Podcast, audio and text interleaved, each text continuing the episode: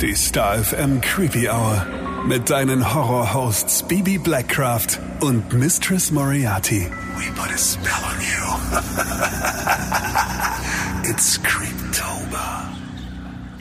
Hallo und herzlich willkommen zurück in der Creepy Hour. Hallo zusammen. Heute ist der 28. Oktober 2022, sprich nur noch dreimal schlafen und dann ist auch schon Halloween. Oh ja. Und weil der Creeptober immer ein ganz besonderer Monat für uns ist, haben wir uns heute einen ganz besonderen Gast eingeladen. Er ist Deutschlands meistgelesener Autor. Seine Bücher wurden bisher weltweit 14 Millionen Mal verkauft und er ist der erste deutsche Autor, dem der Europäische Preis für Kriminalliteratur verliehen wurde. Ja, und wir sind unfassbar dankbar, dass er sich heute die Zeit für uns nimmt.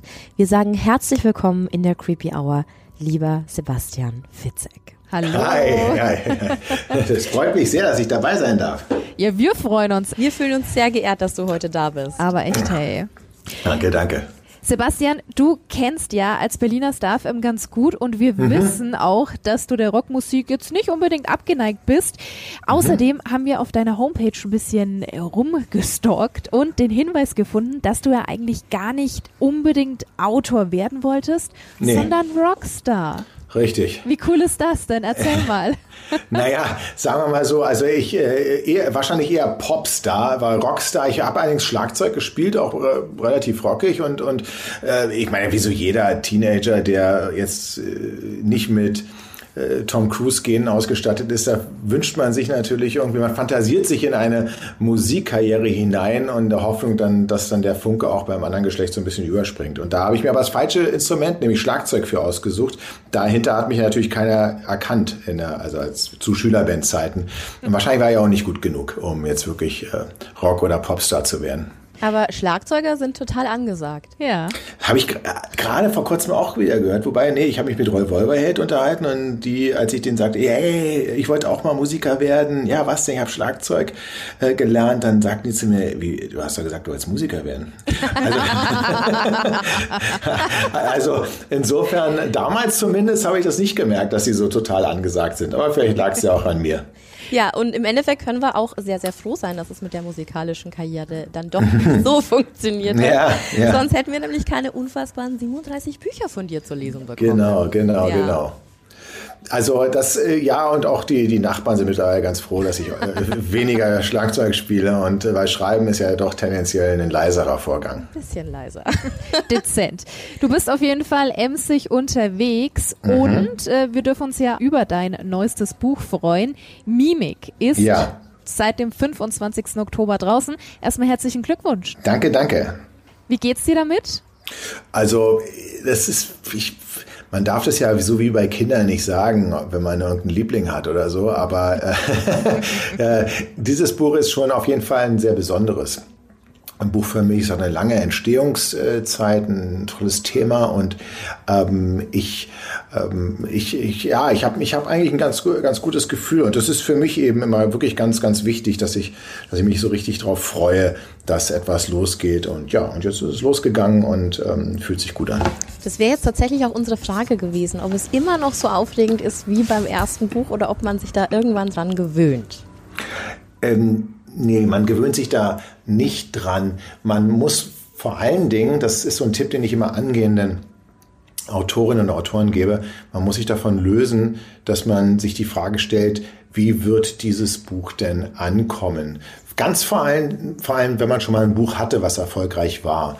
Da neigen wir alle zu. Ich habe mit so vielen Autoren und Autoren schon auch beispielsweise auf der Buchmesse gesprochen und die sagen alle, ähm, ja stimmt, so das erste Buch, das war erfolgreich und nach dem zweiten Buch, ähm, da habe ich mich schon gefragt, ah, wird das genauso toll wie das erste werden? Und das ist genau die falsche Frage.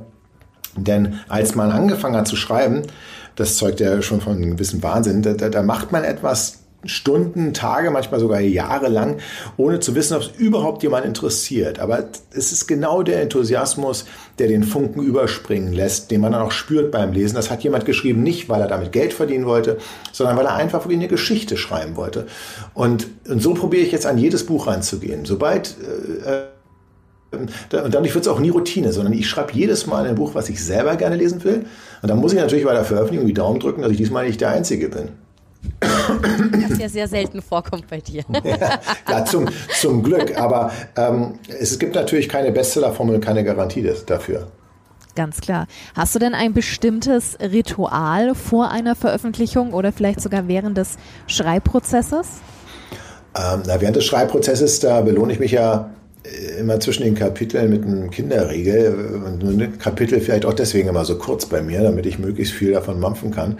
Ähm, ich habe ansonsten ist habe ich wirklich keine hervorstechenden, erwähnenswerten Rituale. Schreiben an sich ist ja wirklich ein sehr, sehr langweiliger Prozess, also zumindest das von außen, das zu beobachten, das Making-of, das ist ein Making-of-Film von der Entstehung eines Buches, wäre so ziemlich das Langweiligste, was man äh, sich anschauen kann. Äh, und bei der Veröffentlichung, da ist es ja so, dass ich meistens ähm, das war jetzt Corona-Gründen nicht möglich, aber jetzt dann doch auch hoffentlich wieder auf Tour gehe. Und äh, da ist so eine gewisse Anspannung sowieso. Das heißt, mein Ritual ist es eigentlich, auf Proben für diese Tour zu sein und ähm, äh, auch die Buchmesse ist unmittelbar davor. Das ist ja auch wie so ein Klassentreffen. Es ist aber nichts, was jetzt besonders irgendwie auffällig wäre. Aber trotzdem ganz gut was dabei Spannend. und es funktioniert es ja funktioniert auch. Sehr gut. ja, ja, ja. Aber, aber, ich schließe mich jetzt nicht irgendwo in einen dunklen Keller ein und ähm, Schade. Äh, nee, ja, das sowas so stellt man sich das vor. So stellt man sich das tatsächlich vor und auch meine ähm, äh, Frau hat ja, als sie, bevor sie mich kennenlernte, dachte sie, jemand, der so eine Bücher schreibt, der muss halt irgendwie ganz kranke Rituale auch schon beim Schreiben haben und so, so, so Macken beispielsweise oder und Spleens. Und hatte, dann war er ganz enttäuscht, als sie festgestellt hatte, nee, das ist irgendwie sogar recht langweilig ähm, und ähm, fängt nicht an, irgendwie manchmal Bilder schief äh, hinzuhängen oder ähm, Urschreitherapien nachzuahmen, unvermittelt ähm, sondern es, es, ist eigentlich, es spielt sich halt alles im Kopf ab. Das wiederum ist dann auch für sie dann schon wieder ein gruseligerer Gedanke. Also nicht so wie in The Shining, weil ich glaube, das erwartet jeder. Ja, das erwartet jeder, aber sie hat mittlerweile festgestellt, dass sie es eigentlich gruseliger findet, wenn sie weiß, okay, das hat er jetzt, diesen Pass hat er geschrieben, ähm, während wir eigentlich doch gemeinsam beispielsweise im Zug saßen und durch eine schöne Landschaft gefahren sind. Und hin und wieder hat er mich liebevoll angeguckt und dann hat er das geschrieben. Was, was stimmt denn da nicht? Und das macht, das macht ihr eher Angst, glaube ich. Such den Fehler. Ja. Ach Gott, aber kommen wir mal zu Mimik. Ist ja ein Psychothriller, in dem ja. es um eine Mimikresonanzexpertin, schönes Wort, namens mhm. Hannah Herbst geht, ja. welche für die Polizei in Berlin arbeitet. Genau. So, worauf dürfen sich jetzt die Hörer und Hörerinnen freuen? Also es geht ja um eine bislang völlig unbescholtene Frau, die gesteht, ihre Familie eines Nachts abgestochen äh, zu haben. Ähm, und die wurde dabei selbst verletzt, musste ähm, danach operiert werden. Und zwar danach, meint, nachdem sie ein Geständnis abgelegt hat, auch auf Video, wo sie also haarklein berichtet hat, wie sie ihre gesamte Familie auslöschte. Und nach der Operation leidet sie an einem Gedächtnisverlust und mag kaum glauben, dass sie diese Tat wirklich gestanden hat. Und es gibt jetzt eine Mimikresonanzexpertin, das heißt eine Körpersprache-Forscherin, die anhand des Videos nun den Wahrheitsgehalt dieses Geständnisses überprüfen soll. Ähm, und sie ist die versierteste Körpersprache-Expertin überhaupt. Sie heißt Hannah Herbst. Das große Problem allerdings ist, dass ähm, die Mörderin auf dem Video, das ist Hannah Herbst selbst. Ja, wir durften das Buch auch schon lesen und waren äh, ganz begeistert. Man Schön. kann mit Hannah wirklich mitfiebern und vor allem mitfühlen. Und ich glaube, das ist immer so ein ganz wichtiger Punkt bei Büchern. Ja. Und ja. das Buch gewährt ja auch sehr tiefe Einblicke in eben genau diese Tätigkeit von mhm. solchen Experten. Jetzt natürlich die große Frage, woher hast du die ganzen Infos bezüglich der menschlichen ja. Mimik erhalten? Also mein, meine Lieblingsrecherche findet dann statt, wenn ich mich mit Experten oder Expertinnen unterhalte, die sich zu diesem Thema auskennen.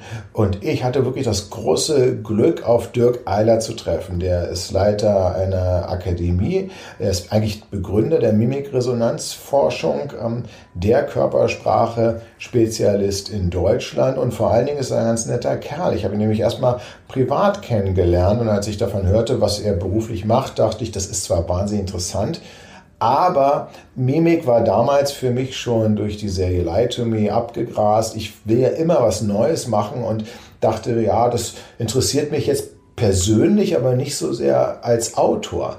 Und dann haben wir uns aber angefreundet und ich war dann noch mit ihm mal essen und, ähm, und da, die, erstmal habe ich natürlich Schiss, ne? wenn man mit so einem Körpersprachexperten essen geht, da denkst du natürlich, wann immer du irgendwas sagst, oh Gott, was liest denn der jetzt in meinen Augen? Was ist mit meiner Pupille? Ist da was an einer Augenbraue oder gestikuliere ich jetzt einfach falsch? Merkt er vielleicht, dass ich irgendwie in der Kindheit immer gemobbt wurde?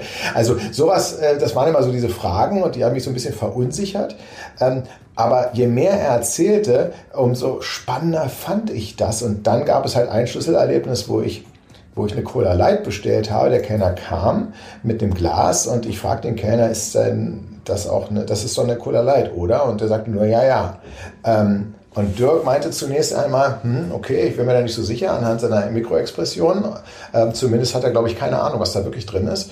Und äh, außerdem hast du die Frage falsch gestellt. Denn du hättest einfach fragen sollen, ähm, das ist doch eine Cola, oder? Und wenn er dann geantwortet hätte, nein, Sie haben noch eine Cola Light bestellt, dann wärst du auf der sicheren Seite.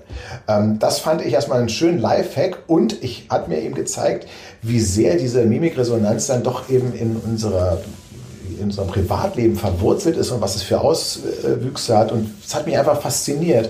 Und dann habe ich eben mich doch damit beschäftigt und drüber nachgedacht und bin auf die Idee der Selbstanalyse gekommen. Das ist schon cool. Aber hat es auch jetzt wirklich dazu geführt, dass du in deinem Umfeld, jetzt mal unabhängig von dem Kellner, noch genauer hinschaust? Zum Beispiel bei Family und Freunden? Ja, also ich schaue genauer hin, aber ich kann alle beruhigen. Ich bin fernab äh, davon, jetzt irgendwie das genauer analysieren zu können als noch vor dem Schreiben von Mimik. Ich, ich habe mehr Fragezeichen im Kopf. Ich bin letztens gerade also vor einem Plakat vorbeigefahren, ähm, auf dem für Kino ähm, äh, Werbung, ähm, also es wurde da auf diesem Plakat wurde geworben, dass man mehr ins Kino gehen soll. Und die Überschrift war, war etwas so wie ähm, sich gemeinsam Be Berührungen erleben. Und, ähm, und, und da war eine Frau, die sollte also auch emotional berührt, positiv berührt aussehen. Und ich habe mir die Frage gestellt, ist das jetzt die richtige Mimik zu dieser, zu dieser Emotion? Ähm, die Augenbrauen, beziehungsweise die Stirn war so gerunzelt, dass es eigentlich nicht übereinstimmt, glaube ich jedenfalls. Und es war etwas Merkwürdiges dabei. Aber ich kann es jetzt nicht, ich kann jetzt anders, jetzt beispielsweise Dirk, kann ich jetzt nicht sagen, ähm, äh, das ist die falsche Expression zu der Emotion, sondern ich habe ich hab nur Fragezeichen im Kopf. Schau mir Schauspielerinnen und Schauspieler genauer an. Ähm, und hin und wieder überlege ich, was, was bedeutet das jetzt, dass derjenige mehr blinzelt oder weniger blinzelt. Aber die Antworten, die habe ich eben nicht, weil das ist dann doch schon eine Wissenschaft ähm, und da bin ich noch nicht erfahren genug. Aber wahrscheinlich geht es auch ganz vielen Lesern und Leserinnen nach Mimik so, dass sie mehr darauf achten werden. Ja, also äh, es gibt erst einmal natürlich auch ein, ein Sachbuch, was ich empfehlen kann von Dirk Eilert selbst, mit dem kann man sich selbst analysieren, ähm, aber natürlich auch mit Hilfe von, von Mimik, alles das, was dort drin steht, in dem Psychothriller, das hat Hand und Fuß, zumindest soweit es die äh, Mimikresonanz, die Körpersprache, das, die Gestik ähm, anbelangt. Und es hilft einem, dass man überhaupt sich erstmal mit sich selbst auseinandersetzt, weil das ist doch die große Frage. Wie wirken wir auf andere? Ähm, Im Übrigen in dem Zusammenhang, das ist vielleicht ähm, in erster Linie für Frauen sehr interessant, weil ich doch zu Dirk gesagt habe, sag mal, ähm, Botox muss doch für euch äh, Körperspracheforscher, muss doch die Hölle sein, ähm, äh, weil ihr, wenn man Hauptemotion hat man im Übrigen ähm, über Augenbrauen. Ja? Also viele denken ja, Augen, ja, ist richtig, aber Augenbrauen, wenn man die verändert, können viele Menschen sogar das Gesicht gar nicht mehr so richtig ähm, erkennen. Und wenn man jetzt die Augenbrauen nicht mehr so richtig zusammenziehen kann, keine Zornesfalte mehr ist oder keine Stirnrunze mehr möglich ist, ähm, was hat denn das für Auswirkungen? Und er sagt, ja, das hat ganz schlimme Auswirkungen, weil wenn, wenn ich dir erzähle, du, mir ist heute mein Hund gestorben und du verziehst keine Miene, dann halte ich dich halt für ein Arschloch. Und ähm, ähm, äh, im Umkehrschluss allerdings, und das ist übrigens eine interessante Nachricht, ähm, äh, wenn man hat festgestellt, dass Menschen, die sich die Zornesfalte genau, ähm, also über der Nase, äh, zwischen den Augenbrauen, wenn man die, die wegspritzen lässt, das kann sogar stimmungsaufhellende Wirkung haben. Weil es gibt keine einzige Emotion, die positiv ist und die diese Zornesfalte hervorruft. Das ist immer nachdenklich, wütend, ärgerlich, zornig, aber nie freudig oder irgendwas. Hingegen lässt man sich die Krähenfüße wegbotoxen, also die Lachfalten rund um die Augen, kann das negative Stimmungswirkungen haben, weil man einfach nicht mehr so richtig mit den Augen lachen kann. Also das sind alles äh, Nachrichten und Informationen, die ich von Dirk Eilert während der Recherche erfahren habe, die aber nicht alle im Buch auftauchen. Aber super spannende Fakten. Schön, dass du heute bei Sehr. uns preisgibst. genau. Wahnsinn. Jetzt warst du oder bist du nicht nur so nett und nimmst dir Zeit für uns, sondern hast uns auch ein signiertes Exemplar zum Verlosen zur Verfügung gestellt. Wir sind uns aber auch sicher, dass unsere Hörer und Hörerinnen alle schon fleißig vorbestellt haben. Da gibt es eine sehr große, große Schnittmenge. Bei ja, Creepy-Hörer hast du eine große Fanbase. ja gut, Fall. bei dem Namen eures Podcasts ist auch wohl klar, dass sich da eine gewisse Überschneidung ergibt. Das stimmt. Und genau die haben wir nämlich auch gefragt, unsere Creepy Family, ähm, mhm. ob es denn so Fragen an dich gibt. Und die Resonanz war da wirklich enorm. Also alle wollen dir Löcher in den Bauch fragen. Okay, okay, okay. Ähm, du hast, wie gesagt, super viele Fans innerhalb der Community und deswegen haben wir uns mal die zehn beliebtesten Fragen, die uns da so gestellt wurden, äh, rausgepickt. Und die würden wir dir jetzt mal vortragen. Genau. Ja, die erste Frage wurde wirklich sehr, sehr häufig gestellt. Vor was gruselst du dich, beziehungsweise vor was hast du Angst? Ja, es ist ja so ein Mythos, dass äh, man immer denkt, ein Thriller-Autor selber ist irgendwann abgestumpft, weil er über so viele Abgründe schon geschrieben hat. Aber genau das Gegenteil ist der Fall. Hätte ich jetzt nicht wirklich alleine die ganz banalen Ängste, die jeder hat, wie beispielsweise vor der Dunkelheit oder vor dem Tod, hätte ich da keine Angst vor, könnte ich darüber auch nicht schreiben. Ich, ich, ich kann mir selber ein wirklich ungutes Gefühl machen, indem ich einfach äh, auf den Schrank gucke und mir überlege, wer da gerade drin sitzt. Oder wenn ich im, im, im Bett äh, bin und auf Geräusche achte. Die gruseligste Vorstellung, die man ja haben kann, ähm, ist, dass man weiß, man ist alleine zu Hause und ähm, man liegt schon im Bett, dann macht das Licht aus und dann geht irgendwo vielleicht im Stockwerk unter einem äh, die Klospülung dass äh, alleine solche ganz normalen Alltagsgeräusche können einen Angst und Schrecken versetzen. Ähm, als Familienvater habe ich natürlich alles, alle, alle möglichen Ängste zu äh, stehen, vor allen Dingen, wenn man Kinder hat, die ähm, ja, jeden Tag aufs Neue probieren, den Weg zu finden, ähm, um, um irgendwas Lebensgefährliches auszuprobieren. Aber meine Urangst, die rekurriert auf Aktenzeichen XY zurück. Habe ich viel zu früh gesehen, habe mich nachhaltig traumatisiert, diese eigentlich allererste True Crime Show ähm, im deutschen Fernsehen. Und da, da habe ich immer gedacht, als, als kleiner Junge, ich werde entführt. Das ist so eine meiner allerersten Ängste, dass irgendjemand Böses kommt und mich entführt und mich irgendwo wegsperrt. Und, ähm, und wahrscheinlich kommen deswegen so viele Entführungen auch heute noch in meinen Büchern vor. Also so ganz menschlich einfach. Ich glaube, Tot, viele, viele stellen menschlich. sich das immer so ganz weit weg vor, nee, ähm, dass man wirklich vor nichts mehr Angst hat. Nee, eben gar nicht, weil das ist ja gerade das Kennzeichen eines Psychopathen, dass er keine Empathie mehr hat. Und in welchem Psychopath könnte ich mich nicht in das Leid anderer Menschen hineinversetzen und dann, dann würde ich da auch nur einen Satz drüber schreiben können. Könntest ja, du dir das sind wir beruhigt. so schön vorstellen. Aber schön, äh, dass du es gerade mit True Crime angesprochen hast. Äh, dazu haben wir später auch noch eine Frage. Ja. Äh, vorab war aber noch ganz, ganz interessant, ob du denn ein Horrorfilm-Fan bist oder ob dir das als Thriller-Autor zu stumpf ist. Nee, es gibt ja verschiedene Arten von, von Horrorfilmen. Also so ein Splatter-Fan bin ich nicht unbedingt, aber ich mag es mich sehr zu gruseln. Einen tollen Horrorfilm beispielsweise fand ich äh, The Visit von Night M. Shyamalan. Äh, das kann ich äh, nur empfehlen, weil ich mag es natürlich auch, wenn die Filme uns so einen Twist haben. Und, Totaler ähm, toller Plot-Twist, ja. Oh, finde ich, find ich super. Also hat mich richtig gekriegt, auch weil ich nicht so drauf geachtet habe. Schön, dann habe ja. ich ja, dann habe ich ähm, jetzt letztens, ich habe ja meine, ich habe es mit Namen so und ähm, das ist mir schon wieder, ich, mir hat gerade kürzlich einer wieder auf die Sprünge geholfen, Wirtschaft ist ja auch, ich habe erst jetzt letztens eine Serie auf Netflix gesehen, die ähm, sich damit beschäftigt hat, dass einer ähm, alte Tapes restauriert, alte Videotapes und ähm, die und das also fällt mir sicherlich noch ein der äh, der Name, aber super. Ich komme ähm, auch gerade nee. nicht drauf. Nee, nee, nee. Ja, müssen wir nochmal noch mal googeln und nach, nachreichen. Ähm, aber äh, toll, tolle Serie und ob das von Quiet Place ist bis ähm, äh, ja, also und die, und die, und die Klassiker. Doch, doch, ich mag, ich mag Horror, wenn er halt eine, eine, eine gute Geschichte erzählt. Ich glaube, das ist so die allgemeine Meinung immer über Horrorfilme. Und, ja, ich glaube, Horrorfilme werden immer sehr negativ beurteilt, weil die Leute wirklich auch immer ich meine, klar, es fällt ja auch immer schwieriger, die Leute zu schocken ähm, mit dem, was, was irgendwie noch nicht, nicht so da gewesen ist. Aber es, American Horror Story beispielsweise, erste Staffel, super. Ne? Also hat eine total geniale Stimmung erzeugt, ähm, finde ich. Und sowas gucke ich, guck ich mir gerne an. Ich gucke mir auch so Sci-Fi-Horror eigentlich ganz gerne an. Also Aliens war eine Serie, die habe ich, ja, hab ich ja geliebt. ja, wir haben äh, sehr oft in der Creepy Hour auch Vorstellungen von verschiedenen äh, Horrorfilmreihen. Mhm. Und von daher, American Horror Story hatten wir zum Beispiel in, in Serien und das ja. war so ein All-Time-Favorite von den, von den Hörer und Hörerinnen. Ja, ja, ist auch super. Immer gut, gut gemacht ist. Wir merken schon, du hast einen guten Geschmack. Gut, aber, aber von nichts war auch nichts anderes zu erwarten. Ja. Eine weitere Frage lautet, wie kann man sich als in Anführungszeichen normale Person solche Geschichten einfallen lassen? Da bist du ja vorhin schon mal kurz drauf eingegangen, ne? Mhm. Naja, ich glaube, dass in jedem so eine Geschichte steckt. Das ist das äh, vielleicht Beunruhigende, aber die wenigsten horchen in sich hinein oder haben diesen, diesen Blick äh, auf den Alltag oder verdrängen das auch. Aber wenn man da so mal nachfragt, stellt man fest, ja stimmt, nee, also ich habe auch schon mal ein Paket bekommen, was für einen Nachbarn annehmen sollte und ich wusste gar nicht, was das für ein Nachbar sein soll.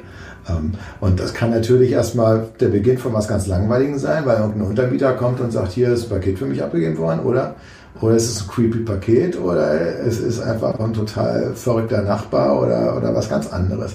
Ähm, Horror entsteht ja auch und auch Thrill meistens aus dem Alltag heraus, bloß dass es dann einen Twist gibt, mit dem man eigentlich nicht so gerechnet hätte. Und, und ich stelle mir halt häufig die Frage, was wäre wenn? Was wäre wenn das, wenn ich das, was ich so jetzt gerade sehe und betrachte, gar nicht so hundertprozentig der Realität entspricht? Schon sehr spannend, woraus man alles Angst kreieren kann. Mhm. Aus, also wirklich aus ganz, aus, aus, ganz, ganz vielen. Vor allen Dingen aber auch, wenn es um Psychothriller äh, ist, ist eine der Urängste natürlich, dass man nicht mehr zwischen Fiktion und Wirklichkeit unterscheiden kann. Ich glaube auch, dass das äh, so das Grausamste einer äh, psychopathologischen Krankheit ist, dass man ähm, mal erkennt in einem lichten Moment, nee, Moment mal, wir, wir haben jetzt gerade gar kein Podcast-Interview, sondern ich sitze hier in der gepolsterten Zelle und, und red die Wand an. Mhm. Und ähm, um dann wieder äh, zu sagen, nee, nee, ähm, das würde ja bedeuten, dass ich irre bin. Ich will aber nicht irre sein, um sich dann wieder in eine Scheinwelt zu flüchten. Also diese, diese, das ist für auch, auch eine Urangst, glaube ich, die jeder nachvollziehen kann, dass er auf einmal feststellt, dass die Realität oder das, was er für real hielt, dass das überhaupt gar nicht den Tatsachen entspricht. Es ist auch super spannend, dass du vorher dieses Szenario zu Hause angesprochen hast, weil wir haben ganz viele Hörerfolgen, wo uns Leute einfach erzählen, was bei ihnen so Unheimliches passiert ist. Ja. Und äh, dieses man liegt im Bett und man hört irgendwas in der Wohnung. Und kann es nicht zuordnen. Das ja. ist, glaube ich, wirklich, also vor allem, glaube ich, bei Frauen eine sehr, sehr große Angst, ja. ähm, wenn man alleine zu Hause ist, ähm, mit was man da vielleicht oder mit wem man vielleicht dann konfrontiert wird. Das mhm. bei uns immer wieder auf. Hatten ja vor ein, zwei Folgen auch erst wieder eine Geschichte von einer jungen Hörerin, die sich dann auf dem Weg in die Küche macht, sich das größte Messer überhaupt mhm. schnappt und dann erstmal die ganze Wohnung durchsucht. Also das ja. kommt häufiger vor als gedacht, ja. Kommt ja auch gerade so großer Hype Frogging aus, äh, aus Amerika, mhm. in denen sich Leute unauffällig in Häusern verstecken, ohne dass, ja. die, dass die Bewohner etwas mitbekommen sollen. Sehr unheimliche Vorstellung. Gruselig. Das ist sehr gruselig, ja. Ganz unheimlich. Aber bei unheimlich sind wir schon beim nächsten Thema. Gab es denn schon mal eine Situation in deinem Leben, also die jetzt eher übernatürlich war, da wo du sagst, Mensch, das war total unheimlich, äh, kannst mir nicht erklären, was da passiert ist? Äh, also gruselig eher, es hat sich also nicht in dem Sinne, dass ich nicht weiß, wie es wie es passiert ist, äh, sondern also sagen wir mal so, jetzt wenn ich äh, esoterisch werden würde, würde ich sagen, dass ich überhaupt hier mit euch spreche und dass ich ähm, überhaupt als Autor zu euch sprechen darf. Das ist leicht übernatürlich, denn mein allererstes Buch die Therapie, ähm, das erschien und zwar in einer so kleinen Auflage, dass es statistisch gesehen völlig unmöglich war, dass daraus ein Bestseller entsteht, weil man muss natürlich eine relevante Masse an Büchern kaufen, ähm, damit man, also innerhalb von einer Woche, damit man überhaupt dieser Liste erscheint. Und da waren gar nicht genügend Bücher gedruckt, um überhaupt auf die Liste zu kommen. Ähm, das ist dann doch durch Mundpropaganda entstanden. Aber mir war relativ klar, nee, das kann nichts werden. Nun ist meine Mutter, äh, Gott hab sie selig, die hat ähm, tatsächlich immer mich geglaubt, hat auch äh, bei Deutschlehrern das Korrektur gelesen ähm, und sie hat leider nicht mehr mitbekommen, dass das Buch äh, rauskam. Sie hat aber mitbekommen, dass ich einen Vertrag bekommen habe beim Drüber Knauer Verlag und sie sagte immer zu mir, ich soll mir keine Sorgen machen, das wird ein Bestseller. Ähm, und äh, ich habe ihr gesagt, nee, das geht gar nicht. Also ich habe ihr schon gesagt, die, die, die, die machen keine Werbung, es gibt keine PR, es gibt keine, nicht mal Autogrammkarten, es gibt auch keine Lesung ähm, und die Auflage ist einfach zu klein, ist rein rechnerisch unmöglich. Und sie sagt, nee, vertrau mir, vertrau mir. Dann ist sie gestorben und dann ist erstmal zwei Monate, als das Buch Die Therapie draußen war, gar nichts passiert. Ähm, äh, also klar, was soll auch passieren bei dieser kleinen Auflage? Und dann kam irgendwie aus dem Nichts eine gute Kritik und dann stieg es im Internet und, und dann auf einmal war es bei Amazon zwei Monate auf Platz 1 und, und dann fing schon die Bildzeitung an zu recherchieren, ob ich als Autor meine eigene Auflage aufkaufe. Ähm, und haben gesagt, nee, da ist keine Story dahinter. Und aus England kam ein Brief, nämlich Amazon UK, die Zentrale hat der deutschen Amazon-Zentrale geschrieben, sagt mal, betreff Who the fuck is Fitzek, weil sie sich gewundert haben, wer ist denn da auf Platz 1 vorne äh, in der Bestsellerliste so lange? Äh, wie gesagt, nur der Internet-Bestsellerliste, weil im Buchhandel gab es das Buch ja kaum. Also das war etwas, wo ich gedacht habe, hm, also sie hat immer gesagt, das wird ein Bestseller und dann ist sie gestorben und vielleicht hat sie ihre schützende Hand drüber gehalten. Ja. Das ist etwas, ähm, wo ich mich ähm, im positiven Sinne, ähm, wo ich mir etwas im positiven Sinne nicht erklären kann. Aber dann gibt es natürlich auch die Geschichte, die kann ich mir mal erklären, ähm, äh, wo es tatsächlich angefangen hat, ähm, in meinem Schrank zu rascheln und es war keine Ratte. Uh, okay. Du, du, du, hättest gerade unseren Blick sehen müssen. Wir haben uns beide mit großen Augen angeschaut. Uh. Ja, das war, das war und zwar, ich habe ja einen, ein Schreibbüro. Ich bin in einer Bürogemeinschaft, da habe ich ein Zimmer, schönen Blick in den Garten rein, weil ich brauche die Diskrepanz. Das ist übrigens auch eine gute Voraussetzung für Grusel. Wundert mich nicht, dass viele äh, Hörerinnen und Hörer sagen, zu Hause bei mir, da habe ich die meiste Angst. Ja, weil man eben Angst hat, dass das Grauen in, von außen irgendwo einbricht, Home Invasion mäßig in eigentlich einen ansonsten sicheren Raum. Das ist eine viel unangenehmere Vorstellung, weil im Schlachthaus finde ich es ja sowieso per se schon mal unangenehm. Aber äh, wenn ich eigentlich auf da bin, wo ich mich sicher fühle und dann merkt man etwas, dass da irgendwas nicht stimmt, das ist das, was wirklich einen zu Tode ängstigt. Und ich war in diesem, in, in, in dem Büro und ich wusste, Freitag ab 15 Uhr ist da kein anderer, nur ich, aber ich hörte es rascheln. Ähm, ich habe mich jetzt nicht mit einem Messer bewaffnet, aber ich habe erstmal alles durchgeguckt und es ist aber keiner da gewesen. Und dann habe ich gedacht, das muss irgendwo herkommen, so ein schnarrendes, schlurfendes äh, Geräusch, hat sich auch verändertes Geräusch.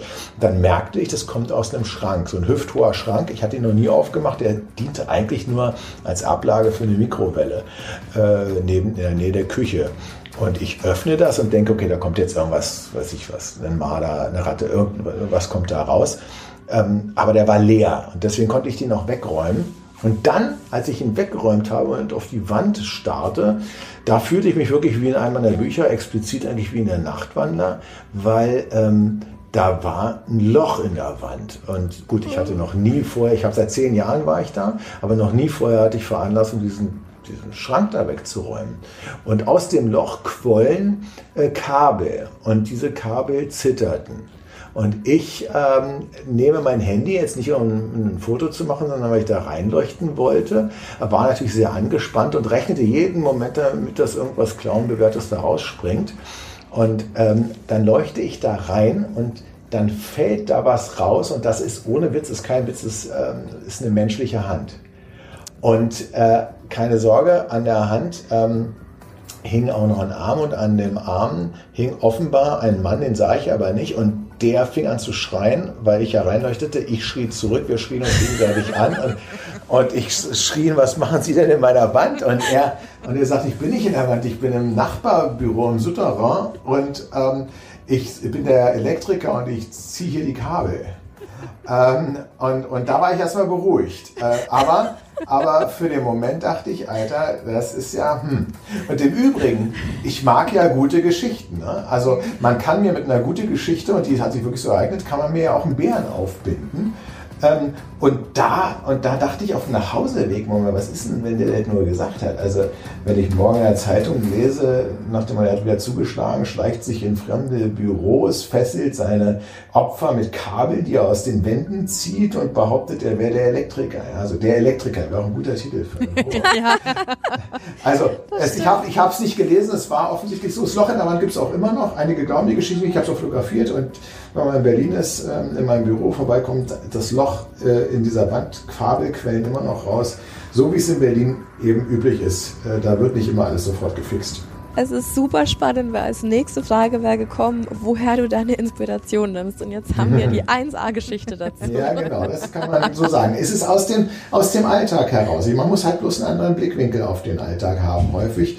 Ähm, in den seltensten Fällen ist es aber wirklich so, dass, dass, ich, dass ich auch beim Schreiben, weil ich war ja halt gerade beim Schreiben inspiriert werde, ähm, sondern äh, meistens ist es halt, wenn ich in Berlin ähm, irgendwie auf verhaltensauffällige Menschen treffe, was ja hin und wieder vorkommen soll. Durchaus, ja. Ja.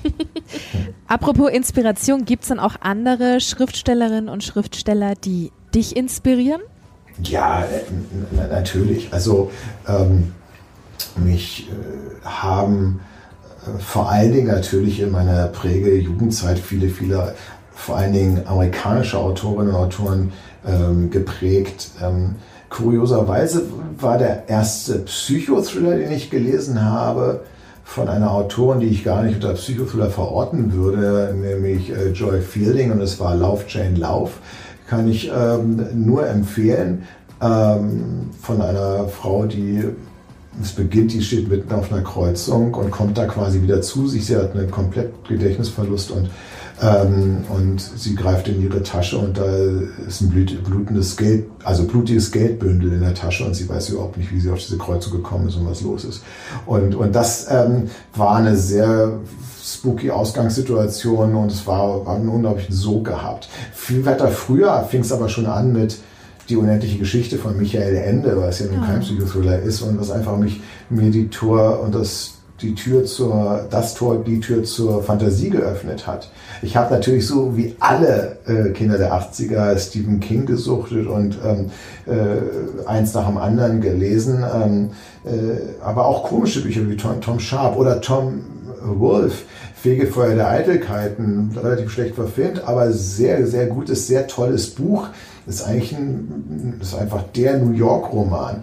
Okay, Brad Easton Ellis, American Psycho, hat mich natürlich auch als Buch ähm, sehr, sehr äh, geprägt. Als ich Jura studiert habe, habe ich alle Justiz-Thriller äh, gelesen. John Grisham bin ich aus der alten Tradition noch immer ähm, äh, verbunden.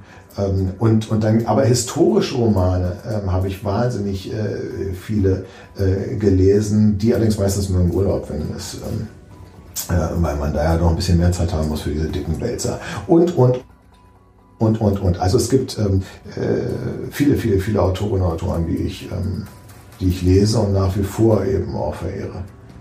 Sehr viele verschiedene Einflüsse. Michael Crichton auch beispielsweise, jemand, der eigentlich Wissenschaftsführer gelesen, äh, geschrieben hat und ähm, so eine unglaubliche Bandbreite habe. Die habe ich immer sehr bewundert, weil er in der Lage war, sowas wie Dino Park, also als Jurassic Park verfilmt zu schreiben, wie der große Eisenbahnraub, was ein historischer Roman war, wie die, die, die, Idee für die Fernsehserie Emergency Room geliefert hat. Das war alles also eine riesen Bandbreite, was mich auch fasziniert hat.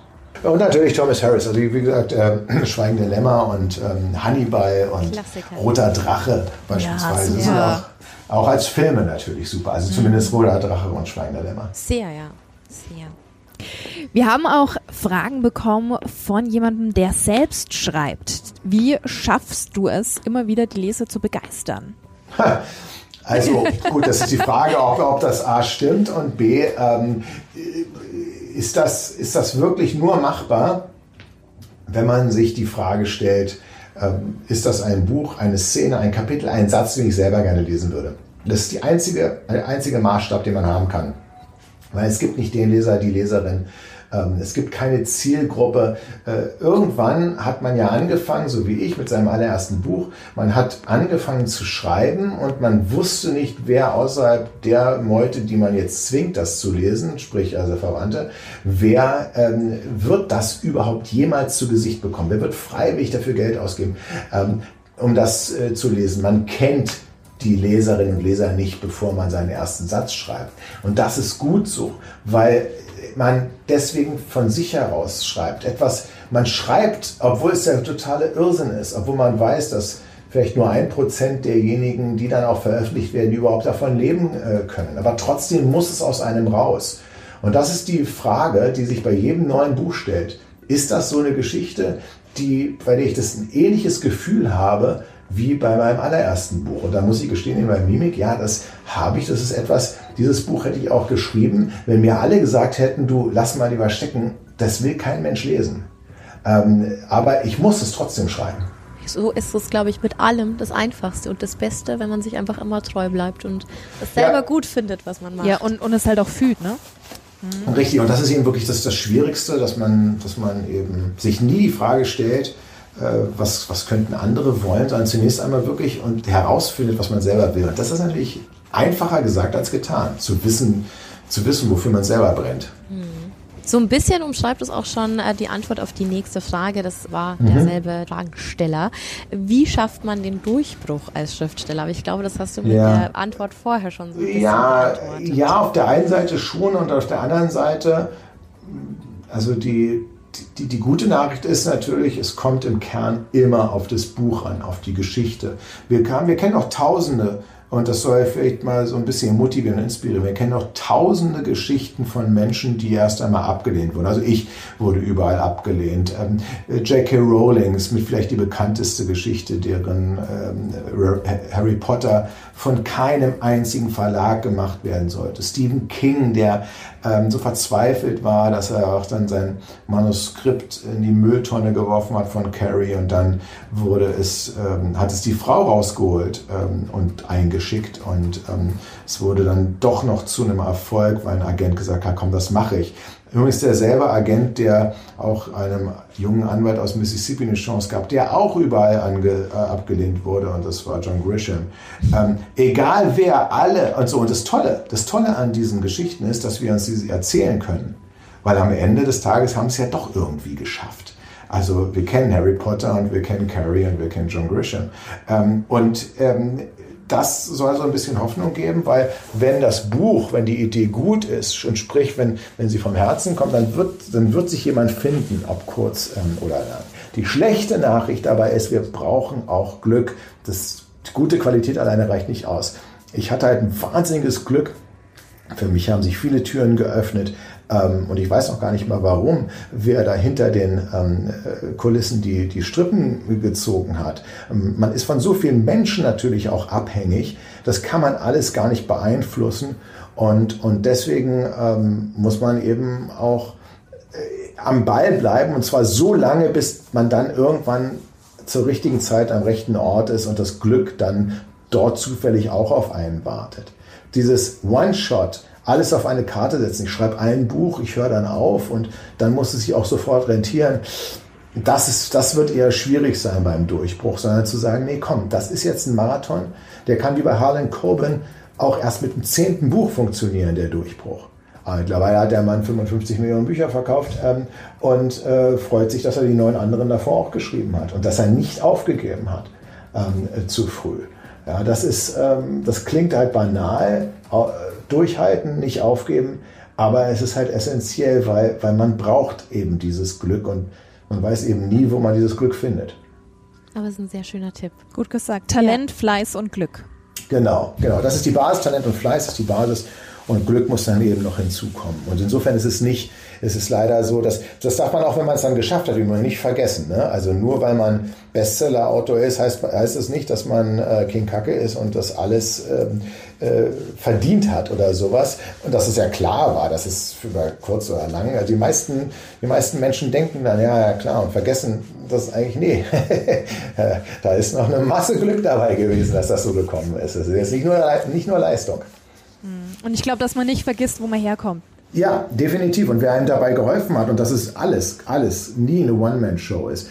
Ähm, ich habe ja, wenn man meine Danksagung liest, einer hat mal gesagt, die sind so lang wie der Abspann von Star Wars-Film. Stimmt aber, weil eben ne, so ein Buchprojekt da arbeiten auch so unglaublich viele Gewerke mit dran. Also von der Covergestaltung, dem Buchdruck, dem Vertrieb, dem Marketing, die PR, auch das Lektorat, äh, der Satz, äh, alles Mögliche ist, ist dabei. Ähm, und äh, das wird gerne mal übersehen. Ähm, äh, und, und, und das ähm, probiere ich auch in meiner Danksagung deutlich zu machen. Nee, nee, nee. Am Ende des Tages, klar, ich schreibe die Geschichte, denke sie mir aus. Aber äh, wenn es die anderen nicht gäbe, ja, dann, dann würde ein Manuskript halt in meiner, auf meinem Laptop versauern oder in meiner Schublade liegen. Aber es würde nicht irgendwie in den Buchhandlungen stehen. Macht dich umso sympathischer. Danke, danke. Jetzt haben wir noch eine Frage bezüglich deines Podcasts. Hast du ja dir durch deinen eigenen Podcast die Angst vor dem Tod genommen? Ähm, ich habe zumindest Antworten schon mal bekommen auf Fragen, die ich stellen konnte. Und meine Angst ist nicht weg, hat sich vielleicht aber im Teilbereich nur zu einer Sorge entwickelt. Und, ähm, und das ist ja immer so, dass man Angst vor dem Irrationalen hat, auf das man sich nicht vorbereiten kann. Und ich merke doch, nee, man, man kann sich nicht auf den konkreten Tod, nicht auf den konkreten Trauerfall vorbereiten, aber man kann bestimmte Dinge machen, um die äh, Härte abzumildern. Sprich, man kann beispielsweise, das ist, ähm, was ich jetzt in meiner der, der, letzten Folge der zweiten Staffel jetzt bespreche, ich, man kann eine Patientenverfügung ausführen. Das habe ich gemacht. Ich habe ich hab mich davor, weil ich Angst vor dem Tod habe, immer gedrückt äh, und wollte eigentlich nie äh, regeln, was eigentlich passiert, wenn ähm, ich beispielsweise infolge eines Unfalls ähm, jetzt ins Krankenhaus eingeliefert werde und sich die Frage stellt, ob es noch Sinn ergibt, mich ähm, zu beatmen oder mich ähm, künstlich zu ernähren oder sowas. Das sind alles unangenehme Fragen und vor denen habe ich mich gedrückt. Aber ich habe mittlerweile auch durch den Podcast so viel Mut und Selbstvertrauen gewonnen, dass ich merke, nee, den stelle ich mich jetzt. Und ähm, ich mache ein Testament und ich mache die Patientenverfügung, eine Vorsorgeverfügung und, und, und, und, und. Ähm, und, im Posi und, und, um was Lustiges zu sagen, ich habe mich auch gerade mit Trauerredner unterhalten und der hat auch gesagt, stimmt, nee, also klar, ich werde jetzt auch für eine Trauerrede meine eigene Musik vorschreiben. Ähm, weil das ist immer das, was gerne übersehen wird. Und dann äh, kommt irgendein Zausel und, und, und spielt, äh, weiß ich was, äh, Angels von Robbie Williams oder so. Nichts dagegen zu sagen, aber es wäre jetzt nicht das, was, was, ich, was ich will. Und dann kann natürlich sagen viele, naja, kann dir doch egal sein, was passiert, wenn du dann im Sarg liegst. Ja gut, mit der Einstellung bräuchte, ich auch kein Testament mehr machen. Könnte mir auch egal sein. Nee, ist es aber nicht. Ich mache mir ja schon Gedanken, ähm, wie geht es meinen Hinterbliebenen? Und ich mache mir Gedanken, wie geht es denen materiell, aber ich möchte mir auch Gedanken machen, nicht, dass denen die Ohren bluten auf meiner Trauerfeier. Und das soll auch nicht so eine Trauerfeier sein. Das soll irgendwie ein bisschen lustiger werden, finde ich jedenfalls noch, Stand heute.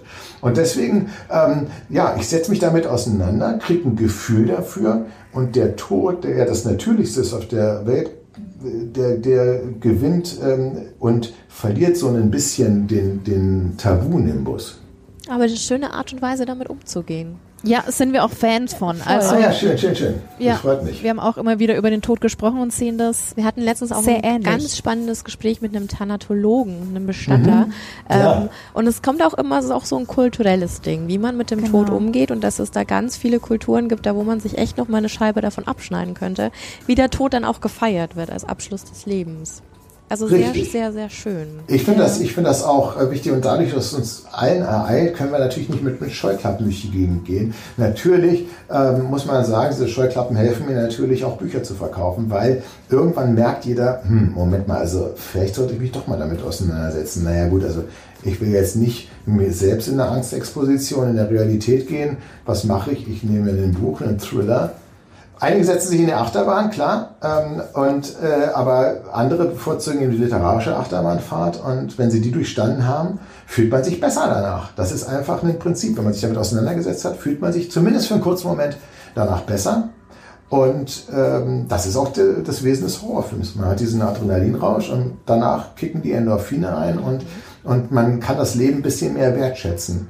Ähm, also hin und wieder sollte man sich fiktional oder real einfach wirklich mit, dem, mit der eigenen Sterblichkeit beschäftigen. Amen. Schön, ja.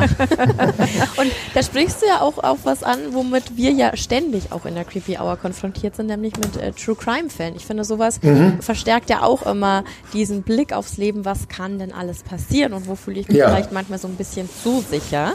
Wie sieht's denn da bei dir aus? Bist du immer noch True Crime Fan? Also schaust und hörst du, so wie alle wahrscheinlich in der Creepy Family, selber noch True Crime Fälle?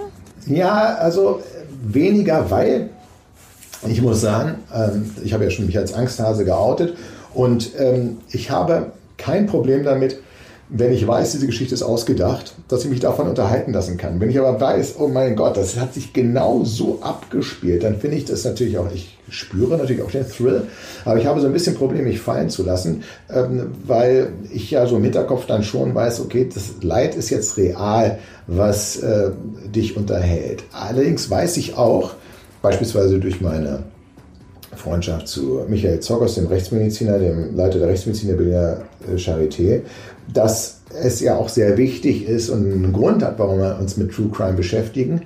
Und zwar nicht nur der, dass wir ähm, uns beispielsweise ja irgendwie äh, in falscher Sicherheit wählen und mal ein bisschen besser aufpassen sollten, sondern auch, äh, dass wir bestimmte Bereiche kennenlernen, wie die Rechtsmedizin und deren Tätigkeit, um zu verstehen, warum die so wichtig sind für unsere Gesellschaft. Damit wir also ähm, merken, es gibt ja diesen, diesen Satz, sobald es eine Leiche gibt, ist auch der Mörder die Mörderin überführt. Ähm, äh, weil ein guter Rechtsmediziner, eine gute Rechtsmedizinerin wird immer die Todesursache und damit das Motiv und damit auch ähm, den Täter herausfinden. Äh, und, und wie, wie schlimm es ist, wenn ähm, man beispielsweise, dass beispielsweise Kinderärzte keine standardisierte rechtsmedizinische Ausbildung haben oder Mitarbeiter im Jugendamt oder ähm, Kita-Erzieherinnen oder Erzieher, die nämlich gar nicht sehen können, ob wenn jetzt ein Kind mit grünen und blauen äh, Blutergüssen auf dem Rücken ankommt, ob das ein Unfall ist oder beigebracht wurde. Ähm, dass man, dass vieles einfach in unserer Gesellschaft an Taten deswegen nicht geahndet wird, weil weil man, weil man nicht genauer hinsieht ähm, und dass es deswegen auch so wichtig ist, dass, ähm, ja, dass die Rechtsmedizin tätig wird. Und das hilft natürlich, diese Sensibilität. Die helfen True, äh, True Crime Serien ähm, oder auch einfach nur äh, Dokumentationen, diese Sensibilität zu, zu schaffen und dann eben auch zu sagen, stimmt, nee, das ist es uns wert, dass wir hier ähm, beispielsweise einfach allen, die mit Kindern zu tun haben, so, eine, so eine Grund, einen Grundkurs äh, zu geben, damit man ähm, kein Kind wieder zurück in die Hölle schickt, obwohl man doch schon sichtliche Anzeichen gesehen hat. Machst du in Mimik ja auch so ein bisschen, auch mit äh, Dr. Zorkos. Genau, genau, den habe ich erwähnt. Den habe ich erwähnt, richtig. Ja, weil das hat mich nachhaltig beeindruckt. Diese ja. Spielecke gibt es wirklich, ja. ja. Ja, also das war auch so. Als wir, als wir das gelesen haben mit dieser Spielecke, es ist mir jetzt auch sofort wieder in den Kopf ja. geschossen, äh, als Stimmt. du darüber gesprochen hast. Also ist auf jeden Fall hängen geblieben, kam in mhm. deinem Buch sehr gut raus. Ja, ja. Sebastian, das waren tatsächlich auch schon unsere Hörerfragen. Wir sind Schön. durch. Also schöne Fragen meine ich nicht, dass es schon die waren. das freut uns. Alles gut. Es war uns wirklich eine riesige Ehre, dass du dir heute die Zeit für uns und die Creepy Family genommen hast. Wirklich. Danke, danke. Voll ganz auf meiner Seite. Und ähm, ja, finde ich toll. Schön, schönes Thema, schönen Podcast. Schönen Namen habt ihr euch da gegeben freut danke. uns sehr. Wir wünschen dir natürlich jetzt maximalen Erfolg äh, mit danke, deinem danke. Buch Mimik. Wie gesagt, wir verlosen ja auch ein Exemplar von dir. Vielen Dank dafür nochmal. Ja, gerne. Und äh, ja, vielleicht äh, hören wir uns ja beim nächsten Buch dann auch schon wieder. Wir würden uns Auf freuen. Fall. Ja, sehr schön. Nee, ich mich auch. Wunderbar. Sebastian, vielen lieben Dank dir und ja, dann hoffentlich bis ganz bald. Ich danke euch. bis dann. Mach's gut. Tschüss. Danke, ciao, ciao. Tschüss, tschüss. Und hier sind wir beide wieder. Zurück im Studio. Zurück im Studio, denn äh, wir müssen gestehen, wir haben vergessen, ein Outro aufzunehmen. Wir waren so angetan und überwältigt und haben uns nach dem Interview, ich glaube, noch 20 Minuten über Sebastian Fitzek unterhalten. Da haben wir richtig hart geschwärmt, ja. Ja, und nichts mehr aufgenommen. Und dann im Schnitt ist uns aufgefallen, Moment, da fehlt doch noch Die was. Die Folge ist jetzt einfach zu Ende. Und man muss dazu sagen, wir haben ja so ein neues Setup auch ausprobiert. Wir mhm. sind ja sonst immer hier im Studio und haben jetzt für solche Geschichten Geschichten, wenn die mal unterm Tag passieren, wo ja hier im regulären Podcast-Studio, was ja eigentlich das reguläre Radiostudio ist, dann die Kollegen stehen, so wie Missy sonst immer und, und Radio machen. Wenn das belegt ist, haben wir jetzt eine Alternative und haben da jetzt ganz, ganz tolle Gerätschaften geholt. So einen Kasten. Ja, wirklich. Ähm, Ein tolles um, Ding, ja. Um quasi immer und überall auch podcasten zu können. Und ich glaube, das werden wir in naher Zukunft dann auch öfter mal benutzen. Ja, und das saßen wir in deinem Büro, Baby. Mhm. Neben dem goldenen Sarg und haben Im mit Sebastian gesprochen. Sarg. Das wäre auch sehr Das schön. müssten wir mal machen. Vielleicht kann man das irgendwie umbauen zu einer, zu einer Bank oder so. Hm. Müssen Ja. wir nochmal drauf rumkauen. Dann wären es tatsächlich drei im Zirkler. Unsere heimliche Idee. Ja. Als wir den letztes Jahr bekommen haben zu Halloween, haben wir da ganz lange rumgesponnen. Ne? Mhm. Aber dann war ja immer noch Corona-Zeit, deswegen hatten wir uns eigentlich mal vorgenommen, wir interviewen Gäste im Sarg. Das mit dem Zerkler verstehen jetzt wahrscheinlich viele nicht. Ne? Alle, die nicht aus Franken kommen, weil Nürnberg steht hier für die Bratwurst. Und falls du schon mal hier warst, weißt du, dass hier immer ähm, drei Nürnberger Bratwürste im Brötchen verkauft Drei im werden. Weckler. Drei im Weckler. Und deswegen dachten wir uns drei im Zerkler, Bibi, ich und ein dritter Interviewgast. Ja. Mal schauen. Können wir, können wir ja auch nochmal ausbauen, die Idee. Finde ich toll. Haben wir jetzt einige Ideen zum Sarg nochmal. Ja, aber wir hoffen, dass du ganz viel Spaß mit Sebastian Fitzek hattest. Wir hatten den auf jeden Fall. Ja, äh, ist schon ein paar Tage her, aber wir haben noch immer Herzchen in den Augen. Voll. Der ist schon cool. Und vor allem, also wir haben ja jetzt schon wirklich viele Leute interviewen dürfen und, und Missy, du machst das ja auch viel öfter als ich im Radiokontext. Aber was ein Vollprofi, oder? Ich war völlig angetan. Also Sebastian hat ja immer super viel zu tun und dass wir da überhaupt einen Zeitslot bekommen haben, war schon der Wahnsinn. Ja. Aber er ist einfach so auf den Punkt und trotzdem so sympathisch und charismatisch. Und hatte nichts vorbereitet, weil es ist ganz oft so, ganz egal, ob es jetzt hier um den Podcast geht oder auch im täglichen Radiobetrieb, ganz viele Interviewpartner wollen vorab fragen, was ja völlig legitim ist, Ja. weil du dich ähm, Vorbereiten darauf musst. vorbereiten möchtest oder musst, ganz genau. Und ähm, wir hatten die Connection schon gestartet zur Aufnahme und haben im Hintergrund noch ein paar Gespräche und Unterhaltungen mitbekommen. Und dann hieß es, ja, Sebastian, hast du die Fragen? Und dann meinte auch die eine Dame, nee, nee, der kann das, der macht das aus dem Ja. Stegreif, der, ne? Und wir beide saßen wirklich mit offenem Mund da. Und du hast es ja selbst gerade gehört, wie toll er, er spricht und antwortet und Weil er einfach auch so authentisch ist und das macht, glaube ich, ganz viel aus. Und mich hat das am meisten tatsächlich abgeholt, dass er gesagt hat, ey, ganz ehrlich, es gehört auch eine Portion Glück mit dazu. Ja. Weil ich glaube, das wird so oft übersehen und, und alle erfolgreichen Menschen, egal ob auf YouTube, im Podcast-Bereich, im Radio, ganz egal wo unterwegs sind, ich glaube, das ist immer so ein ganz wichtiger Faktor, dass da Leute drumrum sitzen, ne? diese starke zweite Reihe, die einfach mit dazu helfen um dieses ganze Konstrukt eben am Laufen zu halten und dass er einfach sagt, hey, ohne die hätte es gar nicht geklappt Ja. und ohne die Portion Glück kannst du halt noch so gut sein. Wenn dich keiner entdeckt, dann bleibst du halt unentdeckt. Ganz Und das genau. fand ich sehr, sehr sympathisch. sehr bodenständig, ne? Brutal. Hätte er auch sagen können, so, hey, ja, klar, ich, Ich schreibe halt, ich schreib halt gut und äh, das war die logische Konsequenz. Wie gesagt, das macht ihn sehr, sehr menschlich und äh, sehr, sehr sympathisch. Hat uns auf jeden Fall total gefreut, dass wir ihn hier begrüßen durften. Vielleicht hörst du es ja gerade selbst, Sebastian. Es war uns eine Ehre. Eine große Ehre. Vielen Dank dafür. Und wir würden uns freuen, wenn wir uns mal wieder hören würden. Das trifft aber auch auf dich zu, denn dich wollen wir natürlich auch weiterhin hier in der Creepy Hour begrüßen. Denn es ist immer noch Creeptober. Wow, wow, wow, wow, wow. Eine Folge gibt's noch, Ja. die noch kommt in diesem speziellen Monat. Die Halloween-Folge kommt noch. So schaut's aus. Dann hören wir uns wieder am 31. Oktober. In diesem Sinne, Bleibt gesund. das sowieso Creepy Trio. and scary on. Bye bye. Ciao.